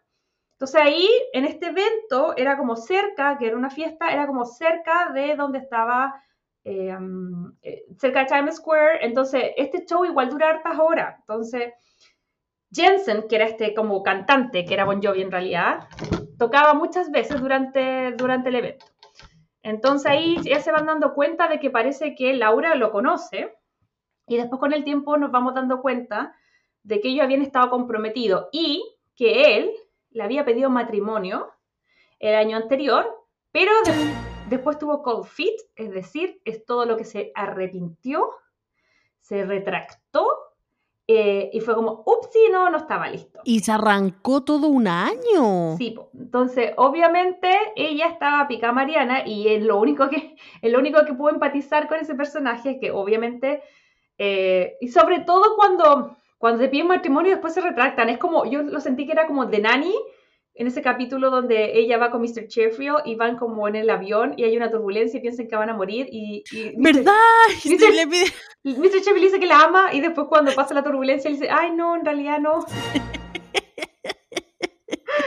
ese, ese episodio. Claro, entonces ahí bajo ese contexto obviamente ya estaba picada y toda la película van a tratar eh, un poco lo- la otra gente de por qué rechaza a este tipo guapo, talentoso, millonario que le viene a pedir como que vuelvan y todo. Eso me gustó que ella no estaba como tan enfocada en ya te odio, voy a ser un muñeco de vudú y te voy a poner, eh, qué sé yo, alfileres. Y ella estaba, ok, sufrí, lo pasé mal, chao, me voy a enfocar en mi trabajo. Y estaba súper como orgullosa de eso y en algún momento nos damos cuenta que solo la habían tomado en cuenta porque el tipo la había recomendado, ¿cachai? Pero ahora yo digo, bueno, igual para tratar de vivir un poco el, el De, al- y de algo que le sirviera también tener a este conocido. po. Claro, pues ahí se nos van mezclando las historias porque el tipo después que la, la se reencuentra con ella y, y que ella no quiere volver con él, después él no quiere cantar, entonces queda la embarrada, ¿cachai? Eh, a mí me parece, insisto, no es de mis favoritas, amo a Sofía Vergara, eh, sí puede ser, no, no te desmiento que, que sea un personaje muy típico latino como en todas las películas, que es como eh, a lo mejor la latina en la cocina, A mí me dio lata el comentario que decía así como chiste, esa cuestión de que, ay, bueno, un hombre en mi país, y no dicen en qué país, pero se da a entender que obviamente están hablando México, siendo ¿Mm? que Sofía Vergara no es mexicana, eh, se arrodilla por dos cosas, o cuando le pide matrimonio a una mujer o cuando le disparan. Es como, Es que ¿de verdad sí. necesario Es que, decir ¿sabes qué? Tienes razón, tienes razón. Si a mí también esas cosas me molestan. Pero a mí me pasa que después de ver Modern Family, no sé si viste todas las temporadas de Modern Family. Nunca he visto Modern. Family. En Modern Family eh, eh, hay muchos chistes así, pero me gusta, y que tal vez eso hice, tal vez a lo mejor confundí, con- confundí en mi mente Gloria, la persona de Modern Family, con esta chica. Pero en Modern Family hay mucho de ese chiste que se nota que es un chiste escrito por gringo, pero que la Sofía Vergara lo interpreta tan bien que al final lo da un poco de vuelta y también se ríe muchísimo de eso.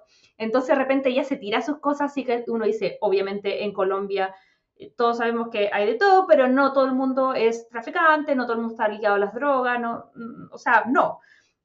Pero ella lo tira como chiste en, en el sentido de que como para asustar, como para asustar a, a, qué sé yo, a su marido, pero en verdad después muestran a su familia y su familia es súper pro y no tiene nada que ver con nada delictual, incluso tiene Lucas, de hecho lleno, es una pobrecita, ¿cachai? Es como, obviamente Jake, su marido, tiene mucha más plata, pero como que en ese sentido, eh, me, como que aprendí a, a que el gringo te tira la talla racista y el, y el, latino te la da vuelta y te deja como estonto a ti por la talla racista. Entonces yo creo que tengo tan en mi mente eso que a lo mejor, claro, no era la intención de esta película, pero yo lo leí más como Gloria diciendo eso que como Ava, que probablemente sí los chistes no eran buenos. Pero Oye, ¿y, en, ¿y en Modern Family la Sofía Vergara hace de colombiana o hace de...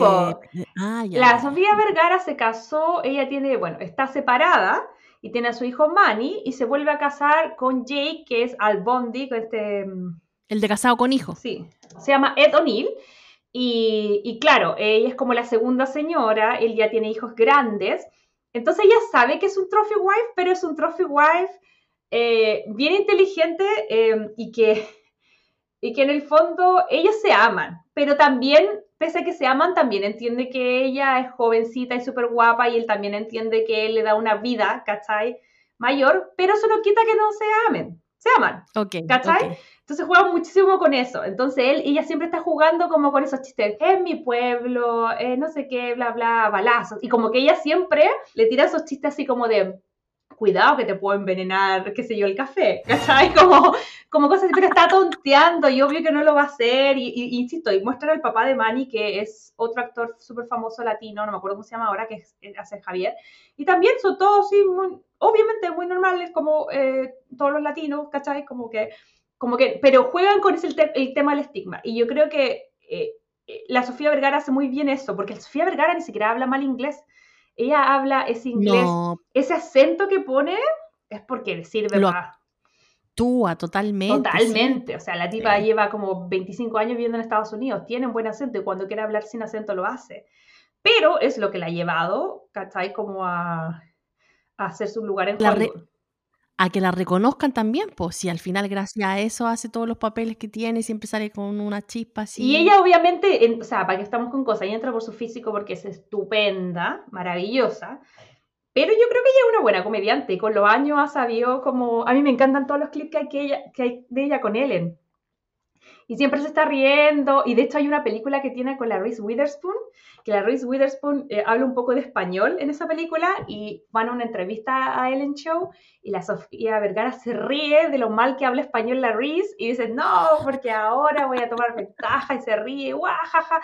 Y la, y la Reese dice, I'm, I'm trying, como que lo estoy intentando. Y la otra, no, guajaja, ¿viste qué se siente? Porque todo el mundo se ríe de mí, entonces... Y de hecho, una de las cosas que más me gusta de Sofía Vergara en Modern Family es ese chiste que tiene es muy fue lo mejor, pero es que te juro que me encanta. En un capítulo ella ordena little, sola. little cheeses, ¿cachai? Como pequeños quesos, ¿cachai? Para, para poner, porque tenían un evento.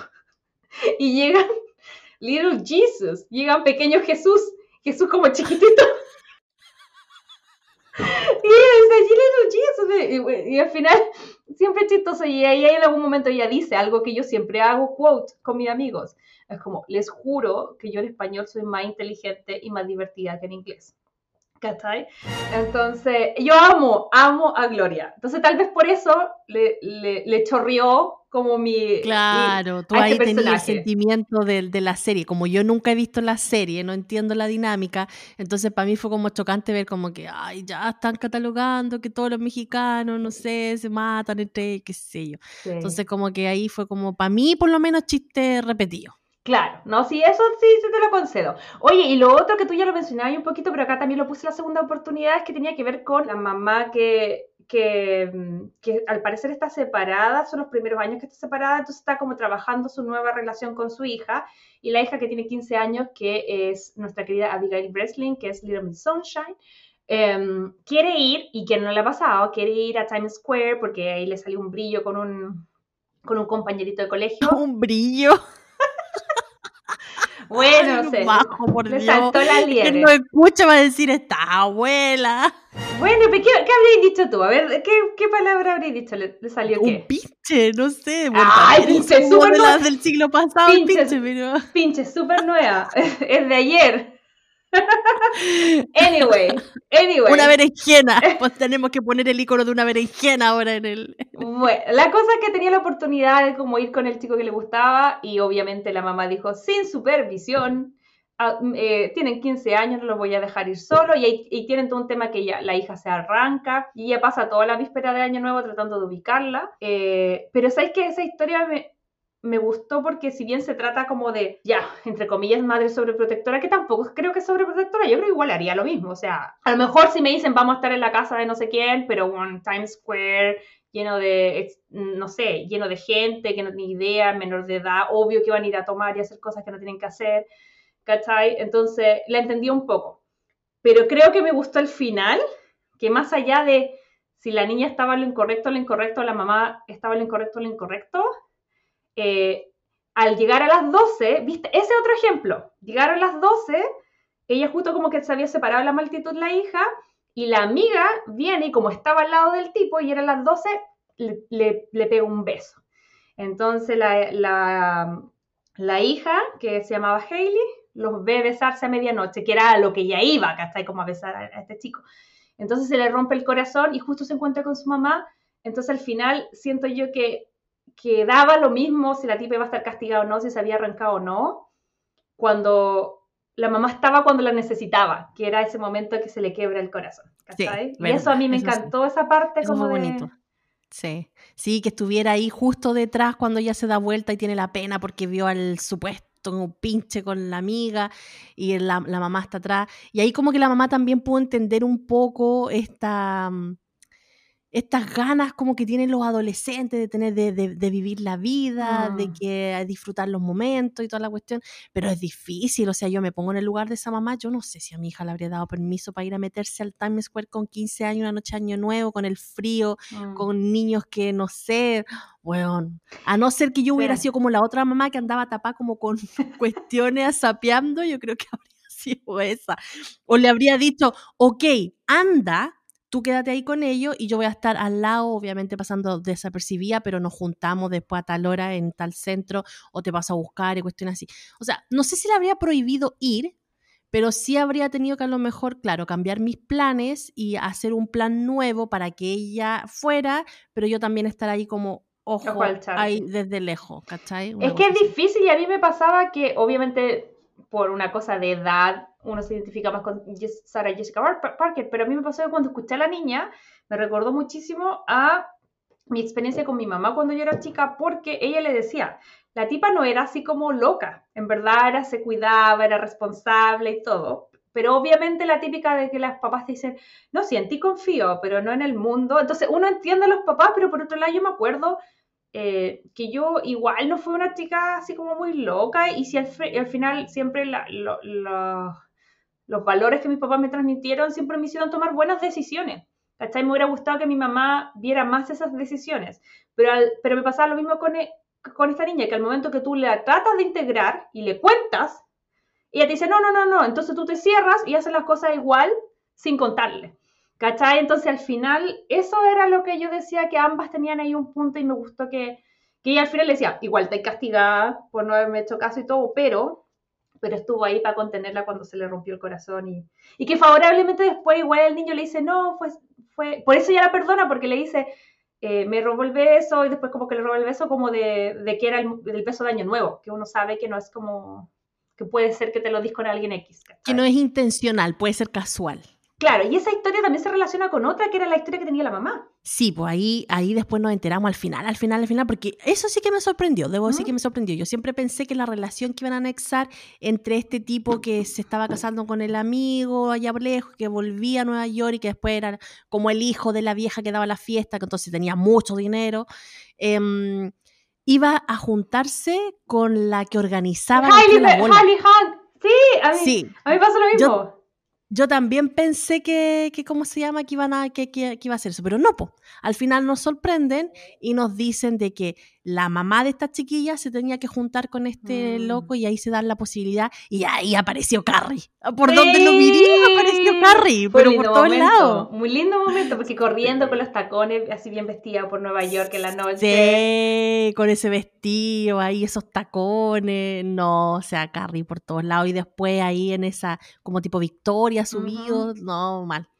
Así que Napo, eso, Hoy eso fue razón. a mí también me pasó con la que pensé que era la Hilary Swank pero después lo anexan con, con, con ella. Eh, Sí, esa yo creo que también a mí fue la, la que me sorprendió.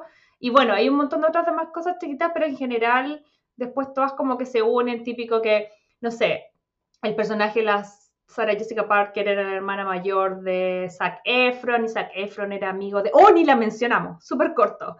Aston Kutcher y Lea Oh Michelle, Lea Michelle eh, se quedan como atrapados en un ascensor. Esa historia es la que menos me gustó, como que tiene un poco de onda y ella era la corista y después... Es que, es Sí. que no tiene, o sea, igual entiendo que la historia hablaba ya de la persona que era como súper negativa y que al final encontró el amor en la noche de Año Nuevo. Y, y la otra era como la que soñaba con ser cantante y por fin lo logra en la noche de Año Nuevo, ya, te creo toda tu historia. Pero quedarse atrapado en el ascensor y que a través de eso generaran como un amor. sí. Oye, pero ya, en general, reflexiones finales de la película y cuántos corazones le pondrías tú a, a, a New Year's Eve. Bueno, a mí en general no me gustó eh, y yo le voy a poner un corazoncito, disculpe. ah, sí. Así, Sí. esa onda. Oh, bueno, sí, no, lo siento, pero no me... Perdón, Gary Marshall, en los cielos, donde estés, ahí en, el- en el- los cielos de los directores, eh, pero no, no puedo, no puedo ponerle más que, que un, un corazoncito. Sí, yo de hecho, yo después de una segunda eh, revisión a la película, mucho más eh, con, una con una disposición mejor, le voy a poner tres corazones. Insisto, eh, me pasó que eh, no es de mis películas favoritas, pero yo creo que igual está buena para verla en Navidad. No hay, no hay muchas muchas películas que sean solo de Año Nuevo. Si es que ustedes conocen alguna que quieren que revisemos el próximo año, por favor, háganos saber a nuestras redes Mm. sociales. Yo sentí que igual había que verla porque era como esta y, en- y vamos a tener que ver Mother's Day eh, cuando sea el Día de la Madre. Siento que hay que revisarla porque es uno por el elenco, dos por el director. eh, pero claro, no sé si es de las que me voy a repetir la vida entera. Creo que le juega muchísimo en contra de todo lo que me hemos dicho. Que se desarrolla en muy poco tiempo, que son demasiados actores, entonces al final nada se cuenta muy bien. Yo creo que con la mitad de las historias a lo mejor habríamos enganchado más en las historias. Creo que deberían verla, si tienen tiempo y no saben qué hacer esta semana, véanla, pero no creo que quede entre las favoritas de este podcast. Definitivamente no. Oye, Aida querida, pero antes de, de terminar el capítulo, yo no puedo no preguntarte eh, por eh, tus reflexiones de fin de año. Oye, sí, recordar a los Crazy Lovers que bueno, un resumen más o menos es que este año tuvimos al final 48 episodios, hicimos Ah. 48 episodios, eh, en donde tuvimos a ocho espectaculares invitadas todo este año, Mm. entre ellos, bueno, la Su, eh, que le mandamos un saludo grande, a, a la Mayra que vino a recordarnos ahí las temporadas de Grey's Anatomy, tuvimos a La Paz también que le mandamos muchos saludos, a la Tami del podcast que siempre cuando la invitamos ella viene con mucho gusto, conocimos a la Rocío que también nos acompañó dos veces ahí a comentar lo que tiene que ver con el clon, la experta en el clon en Chile, tuvimos a la Vania también de Lee Mujeres que le damos muchas, muchas, muchas gracias por haber venido y habernos aportado con tantos títulos.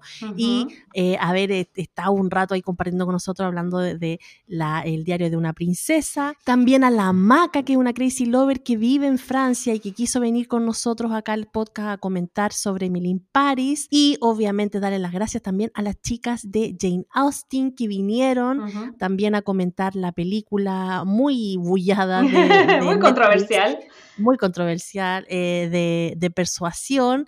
Así que también a todas ellas, muchas, muchas gracias por haber venido. Esperamos que este otro año podamos darle también más invitados, más entretención, más capítulos y como les decíamos anteriormente, nosotros escuchamos eh, también a, a- a los Crazy Lovers y, y este año pudimos tener la primera temporada de Outlander y esperamos este otro año tener la segunda temporada. Vamos con paciencia porque los capítulos son largos. Sí, es que además estamos muy contentas porque las cifras de este año fueron bacanes eh, y poder saber que nos escuchan en más de 40 países nos pone muy feliz. Nosotros con mucho esfuerzo ganas y sobre todo porque lo pasamos bien. Yo sé que de repente estamos cortas de tiempo y cosas así, pero al final estas dos horitas que dedicamos a grabar siempre nos suben el ánimo. Y agradecer porque hicimos casi 3.800, casi 4.000 minutos de contenido este año, como decía la idea, 48 capítulos. Agradecerle a todos ustedes por escucharnos hora y media, dos horas, a veces más. Sí. Muchas gracias. Eh, Y, nada, como decía la idea también, pues, a, la, gente que nos visitó y también la oportunidad de, de, asistir a eventos, porque este año estuvo muy entretenido, fuimos varias cosas. Por un lado, la idea cumplió su sueño de respirar el mismo aire de Milo Vintimiglia, pudimos hablar con él. Eh, también yo pude conocer a Mindy Collin cuando tuvimos la oportunidad de ver dos veces antes de que saliera al aire la tercera temporada, escuchar a los actores eh, revisar el guion de la tercera temporada. Em, también conocí, yo conocí a Chonda, que todavía estoy en fire con eso. Eh, no lo puedo creer, la experiencia Bridgerton y todo este tipo de cosas y eventos que vamos a tratar de incluir en la medida de lo posible eh, para poder compartirlos y llevarlos a sus casas, porque sabemos que son cositas y eventos que les gustan. Así que yo me quedo súper feliz. Más que nada con eso, Crazy Lover, queríamos darles las gracias a todos por escucharnos, por ser parte de este proyecto, por compartir, por seguir eh, y por ser parte de esta comunidad que yo no sé qué te pasa a ti, pero para mí es lo más entretenido en mi momento álgido de la semana cuando grabamos eh, y también después leyendo los comentarios en redes sociales, de poder compartir y vibrar y darnos el tiempo de hacer por dos hablar las cosas de, que nos gustan. Eh, ya sea que nos haya gustado la película o cuando no nos gusta la película, pero no importa, pero poder dedicarle el tiempo y juntarse con gente a través de esta hermosa eh, herramienta que son los podcasts y llegar a cada una de sus casas y acompañarlo y ustedes también acompañarnos a nosotros.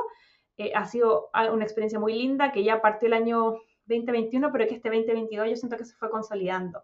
Así que estoy muy agradecida, muy agradecida por esta comunidad Crazy Lovers. Ahí de querida, no sé qué palabras tienes tú al, al cierre de este año. Sí, yo, yo también estoy muy agradecida con todos los Crazy Lovers, especialmente con todo lo que nos escriben. De verdad, yo gozo mucho leyéndolas, contestándolas. De, no, de, verdad, yo estoy muy contenta con este proyecto. Me encanta lo que se está generando, lo que se generó todo este año. Esperamos que el próximo se genere mucho ah. más. Eh, y nada, pues tratando de estar aquí siempre dándole nuestro punto de vista, poniéndolas en otra posición para que le den una vuelta a todas estas roncom que obviamente la gente dice, no, es que nos meten cuestiones en la cabeza, sí, pero también hay que darle ahí una segunda vuelta, hasta una tercera vez y que igual nos dejan cositas. Así que eso a mí me pone muy contenta poder estar aportando con ese granito de arena a todas las personas que nos escuchan. Así que más que nada, darle las gracias a todos por vernos, por escucharnos, porque sabemos que nos ven mucho, por escucharnos y nada, pues este otro año yo creo que le vamos a venir con muchas, muchas cositas más entretenidas. Así es, porque recuerden que somos video podcast, así que siempre nos pueden seguir en redes sociales, somos Crazy Stupid Podcast, en Instagram, en TikTok, en YouTube, en nuestra página web, eh, nos pueden ver y escuchar por Spotify, también está Anchor, Apple Podcast, Google Podcast. Y eh, por supuesto eh, que si se quieren comunicar con nosotros, eh, lo pueden hacer a través de nuestras redes sociales. A nosotros nos encanta eh, leerlas, escucharlas y ustedes son parte de nuestra creación de contenido. Además, estoy muy agradecida porque si bien esta comunidad es en un 90% yo creo que somos mujeres, también este año yo siento que ha crecido mucho más eh, los hombres en esta comunidad, o por lo menos hemos tenido más feedback, y también, bueno, gente que eh, se identifica, no sé, no binario y todo, también tenemos, porque vemos las estadísticas, también vemos la gente que nos postea, entonces a nosotros nos encanta. Yo creo que, no creo que los géneros eh, audiovisuales tengan sexo, ¿cachai? Es como que no es que la acción sea para los hombres y el romance sea para las mujeres. Esto estas son historias y a quien le quepa el zapato que se lo ponga, a quien le guste, acá es totalmente bienvenido. Así que estamos muy, muy contentos. Muchas gracias, Lover. Le deseamos lo mejor de lo mejor para este año que viene, que se cumplan todas las cosas que ustedes tengan en su mente y em, que esté lleno de amor, de salud. Y básicamente decirles que la próxima semana eh, vamos a partir este año 2023 con Tuti, querida. ¿Y qué vamos a estar revisando el próximo día jueves? Sí, la próxima semana vamos a estar revisando, obviamente, porque yo ya me la vi, la tercera temporada de Emily in Paris, Crazy Lovers. Así que ahí, si no la han visto, de nuevo, los invitamos a que en estas fechas, que están ahí relajaditos, año nuevo, se pongan a ver Emily in Paris, puedan verla. Está livianita, está rápida de ver, está linda en los ojos. Así que nada, pues ahí yo creo que este próximo jueves vamos a estar comentando a la Emilia en París. como sea que decidan eh, pasar su, su, año nuevo, eh, ojalá que, esté lleno de amor, de felicidad y que les traiga puras cosas buenas. Que nos vaya bien, que nos vaya bien, que nos vaya bien. Ya, y de querida, nos vemos el próximo año. El chiste, mamá. Saluditos. y no se estresen poniéndose metas para estos años. Fluyan, chiquillos, fluyan, fluyan, fluyan. Eso. Un besito, que estén bien. Besito. chao. chao. Si te gustó este podcast, recuerda seguirnos en Spotify, Apple Podcast y Google Podcast.